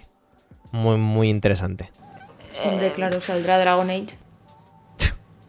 Es que, Es que no, es que no hay más. mm, Microsoft, ¿qué tiene para mostrar si, este, si Sea of Thieves ya ha salido? Pues no, eso. Forza, y además se tirarán con el Forza 8 horas a tope. Hombre, Microsoft además, ya no como exclusivo, pero de third parties tiene, tiene las de BioWare, o sea, las de Electronic Arts, y tiene el Tomb Raider. Entonces, puede, puede llenar la conferencia, aunque Tom, parezca que- Tom- Tomb Raider y Anthem, y más o menos esa media horita la tienen hecha. No, no, también mostrarán algo, mostrarán algo, Battlefield, mostrarán algo en el E3. Battlefield 5 también va por, perdón, también tiene el patrocinio de, de Microsoft, así que Ya, pero supongo que dejarán algo para, para la propia conferencia de Electronic Arts. Lógico, lógico, pero que digo que ahí ya tienes 15 minutos de trailers. A la mínima que te enrolles un poco con el Forza y esas cosas, Y eso, eh, interesante lo que hemos expuesto aquí. Que la verdad está bien hablar, porque, joder, es lo que has dicho, Alba, es que tenemos ya cinco años de generación, hay que ir haciendo balance un poco, que esto se va acabando. Sí que es verdad que nos falta el de Last of Us 2 y Death Stranding y alguna cosa más, pero esto, esto ya... Esto se ya acaba, amigos. Una pregunta. Guille. ¿Sigues teniendo fe y tal en que va a salir Death Stranding este año? Buah, yo, yo Yo te lo digo, te lo digo en serio. Red de Redemption y para diciembre de Death Stranding. A tope con Kojima. Además, además, eh, iremos a Islandia, joder, en el juego. Y a topísimo con eso. A, Por Is- un momento me he emocionado. a Islandia o... Y luego has dicho en el juego. Ah, yo este año voy a ir a Islandia, así que. ¿En Que te serio? bueno, luego, no, luego nos cuentas. Em, y eso. eh, la generación. Eh, comentadnos lo que sea en, en iVoox o en el, o en el post de, de KTR. Que soy muy pesado, pero joder, es que queremos escuchar más opiniones de, de vosotros, amigos y amigas. Y leches, que no cuesta nada. Unas letrillas. mm, Rantead un poco. Pues viva Nintendo, a la mierda Sony, cosas así, por favor, a- a- ánimo con el tema. Hablando de Nintendo, que puede que mañana tengamos un Game Changer de la generación. Sí, correcto. Eh, mañana, con un poquito de suerte, que depende de cuándo estéis escuchando Después esto, de claro, años y años y años de pedírselo a Nintendo, Pokémon. Mira, mira, mira, mira, mira. Es que me cago en mi vida, de verdad. Qué ganas tengo, chaval. ¿te imaginas que de repente mañana hay un Pokémon para Nintendo Switch y tenemos que hacer el puto esfuerzo de comprarnos una Switch? ¡Ah! Yo, Eso tú- yo eso la tú, tengo. porque Alba ya la ¡Yo tiene. la tengo! Ya. Muerte de asco, por cierto. ¡Qué injusta es la vida! Bueno, eh, vamos a subir eh, música con lo injusto que es la vida. Acabaremos rápidamente con las recomendaciones y ya la semana que viene eh, previsiones del E3. A ver qué, a ver qué pasa.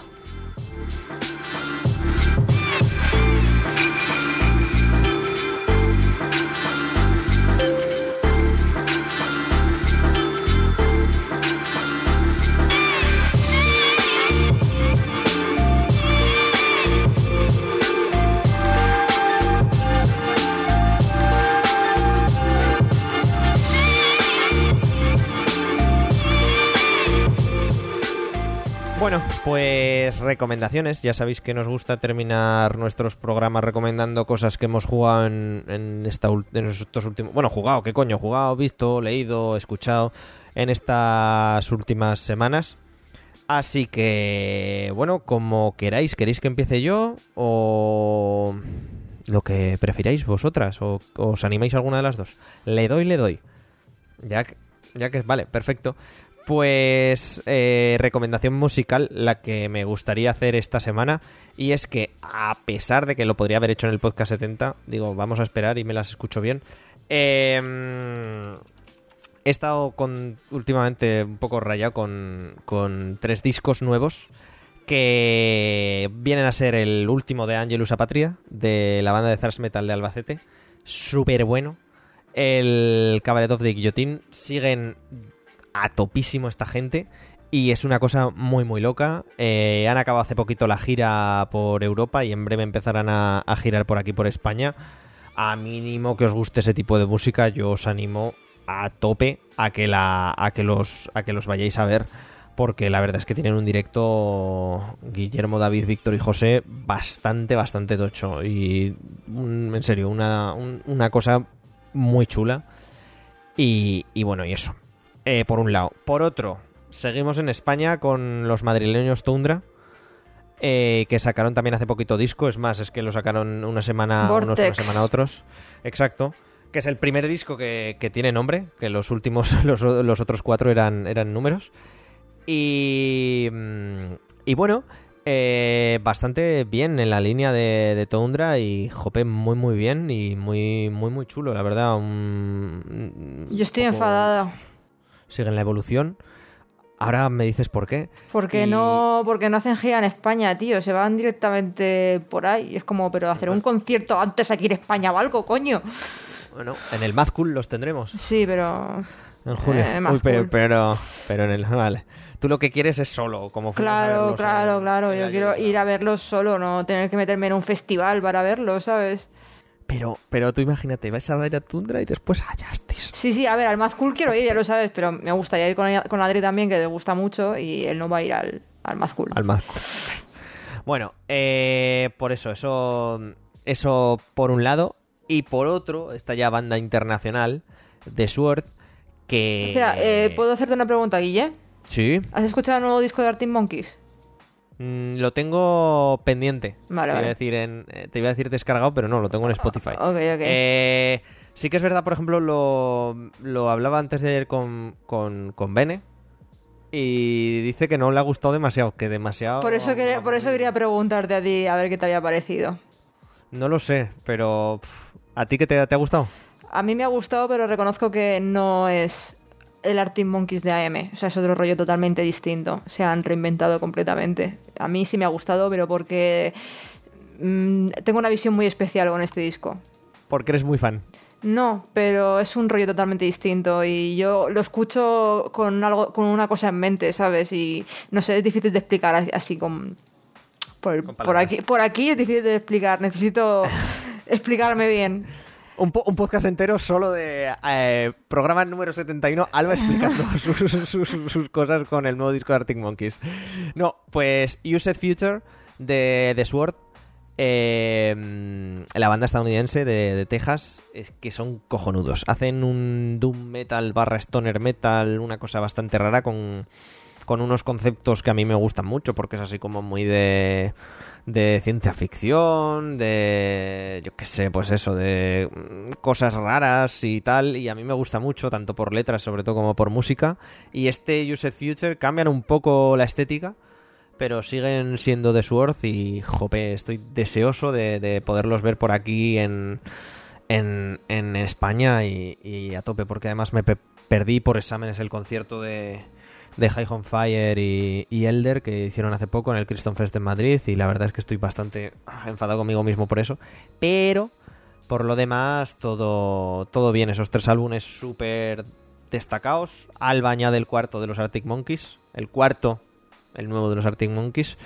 y bueno, y también un poco medio contento por mí, por todos los lanzamientos que está haciendo la discográfica Advanger Records y que en agosto tendremos disco nuevo de Justice con el directo que tienen, pero grabado en estudio, lo cual para mí es como lo, lo- lo único que le podía pedir a la vida y ya lo tengo. Así que todo guay. Eh, Claudia, cuéntanos. Pues, no sé, después de semejante repaso, me dejas un poco tal. Yo solo tenía una, una recomendación que es eh, que últimamente he estado rejugando uno de los juegos que más me gustaban eh, cuando yo era pequeña, eh, antes de que se me eche encima el resto del podcast. Un segundo. Prepa- ¿Cuándo a- salió este juego? afila los cuchillos. Afila los cuchillos. Sí. Vale, este juego salió en 2002. Quiero hacer constar que yo en 2002 era bastante pequeña. Y... Bueno, a ver, tampoco es que haya cambiado mucho el tema. ya, pero por eso, antes de que alguien me pegue, para mí este juego es muy de infancia. Y. Y. Y nada, y eso es un juego que me encanta, me encanta, me encanta. Yo tengo un ordenador eh, bastante potente, obra de el magnífico presentador de este podcast. Y el único problema es que no tiene disquetera. Y es una cosa que con los juegos que tengo, o sea, no es una cosa que me moleste de habitual porque discos, pff, ¿quién los usa ya? CDs. Pero sí que con los juegos que tengo así más viejos, pues claro, es, un problema.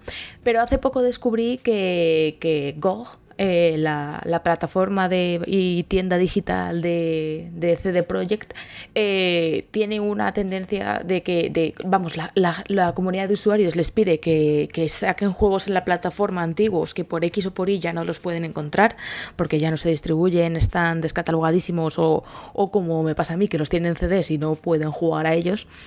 Eh, sacaron Emperador que así se llama este juego, que es un juego que editaba, editaba Sierra en su día.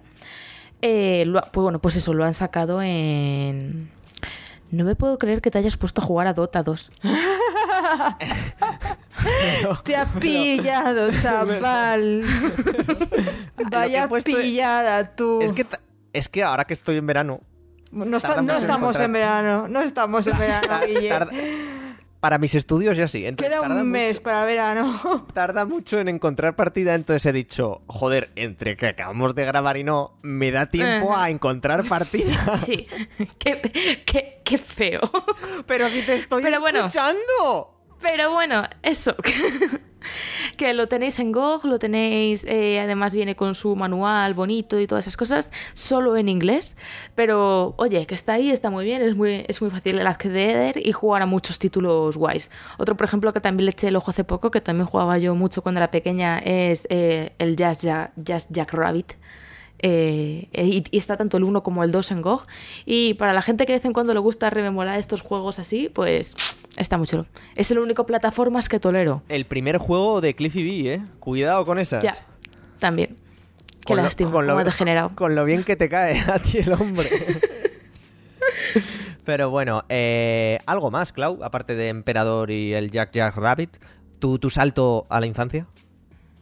Mm, no, nada en, en particular. recomendar quedarse en casa en vez de ir a ver Han Solo.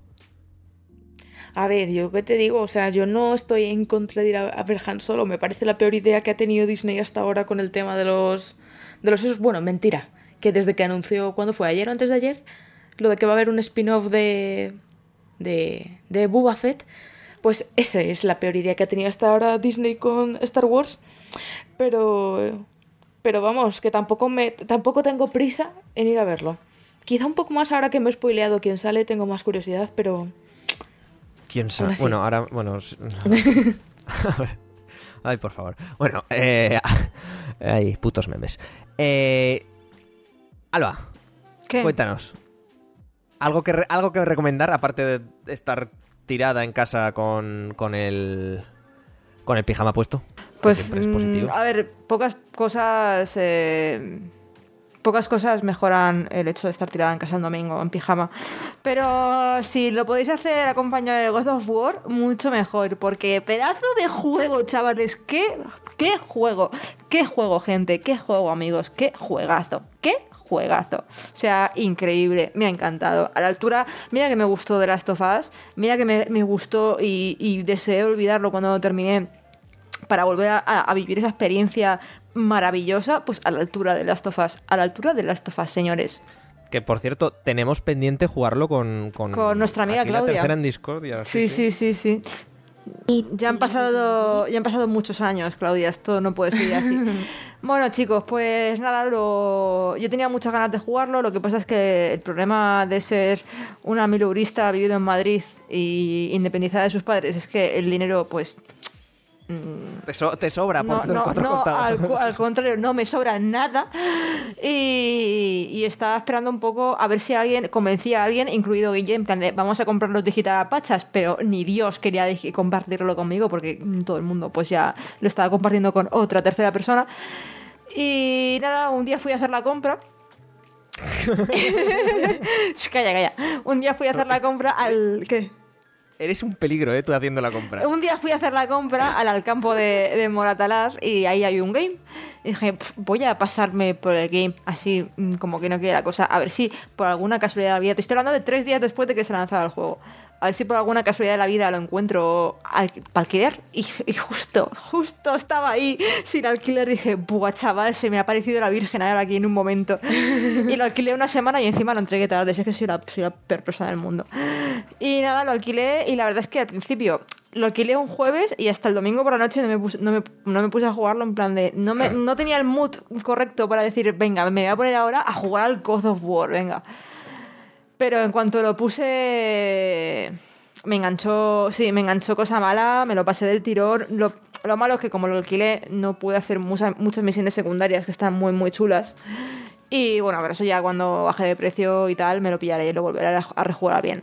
Eh, una señora historia, una señora historia, lo que puse, lo puse en mi, en mi Twitter, Kratos se merece el GOTY 2018 al mejor y peor padre a la vez de este año. Porque, porque es como un gran padre y a la vez una mierda de padre. Es como Kratos tronco, tío, macho. Muy guapo. Os recomiendo jugarlo en inglés porque el, el doblaje en castellano es lo peor. O sea, lo peor. El doblaje del niño, Atreus tendrá como 11 años, ¿no? Calculo que tendrá unos 10, 11 años. Pues el doblaje que han puesto en español es de un chaval que tiene 23. Y es como, pero vamos a ver, gente, no, así No no. cuadra. No cuadra nada, te, te que saca un montón de la, de la historia, pero el doblaje en, en inglés es la hostia.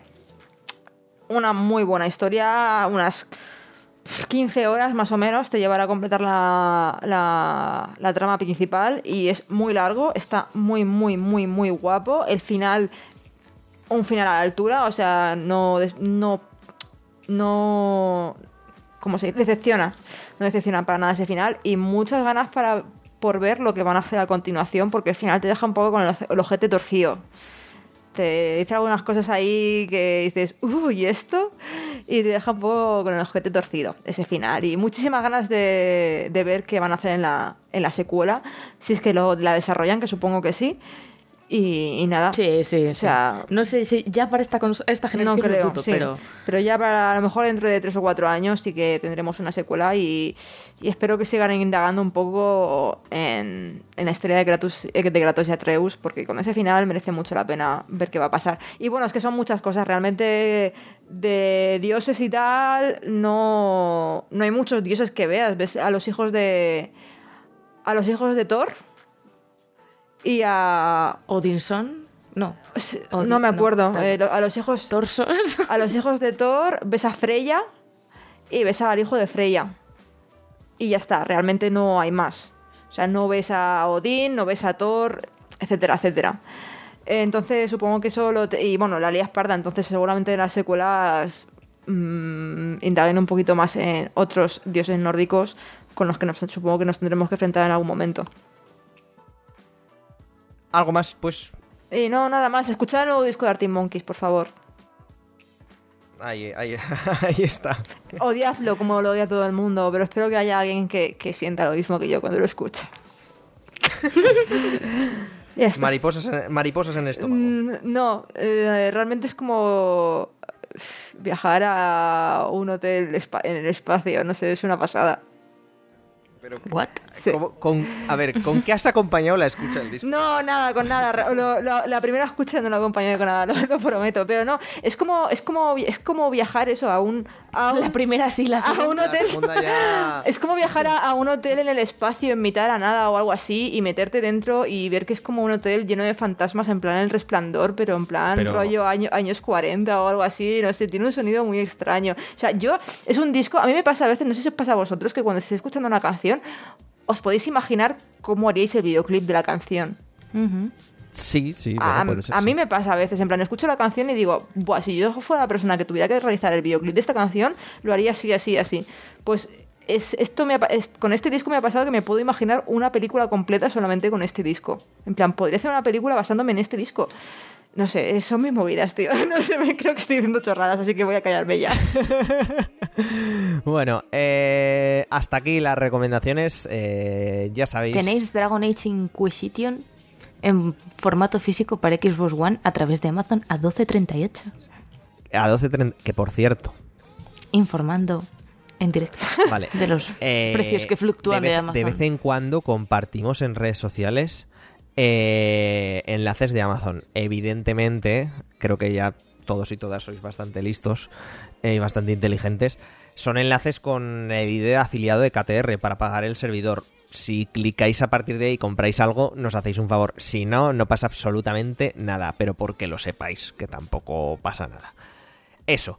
Subimos. Thank you por vuestra colaboración. Exactamente. Además tenéis, creo, el botón de, de donar en, en, en iVox habilitado. Creo, no lo sé. Si no, se habilitará de todas maneras. Eso. Ya, ya lo sabéis. Subimos música y nos vamos.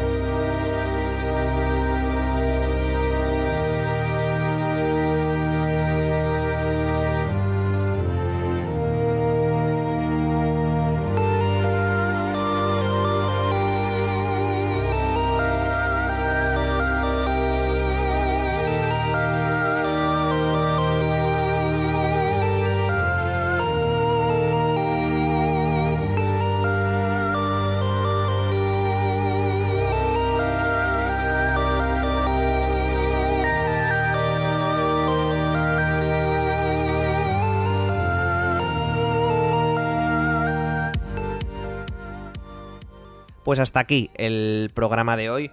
Eh, una vez Hay un más. cortador de galletas de la Claudia, por favor, deja ya de mirar Amazon. Que te Vale. pierdes. Es como cuando te- vamos a la FNAC. Te pierdes, tía. Suficiente de Amazon. Ok, perdón. Bueno, eh, Bueno, pues, bueno, ya, ya hasta que lo diga. ¿Cortador de galletas de qué? ¿De Dragon Age? Ah, vale. A ver. ¿De qué? ¿De qué? A ver, sois, Oh, qué maravilla. Sois la mierda. Eh, Ideal para eventos, cumpleaños y todo tipo de celebraciones. Eh, temporalmente sin stock, Titi. Ya, es una lástima. No se puede comprar. Lo voy a meter en mi lista de deseos. Genial. Bueno, eh, a ver. No sé sí. para qué, me salen las galletas fatal, pero bueno. Nunca es tarde para perfeccionar la técnica.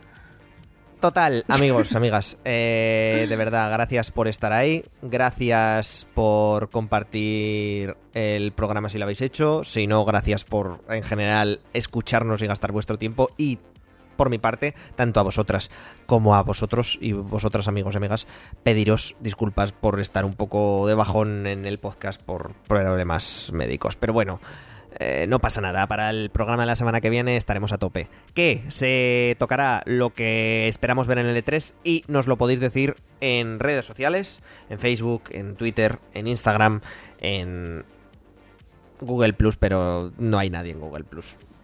Pongo las cosas, pongo, pongo- pongo las cosas allí por, por ponerlas, pero bueno. Por no hacer un feo, ¿no? Exactamente. Y si no, nos lo podéis enviar a hola.kildarrobot.com y lo leeremos y discutiremos y, y nos pegaremos fuerte la, en el próximo programa, en el 71. Así que gracias por estar aquí, Alba. Gracias por estar aquí, Claudia. Hasta el siguiente. Nos vemos. ¿Sí?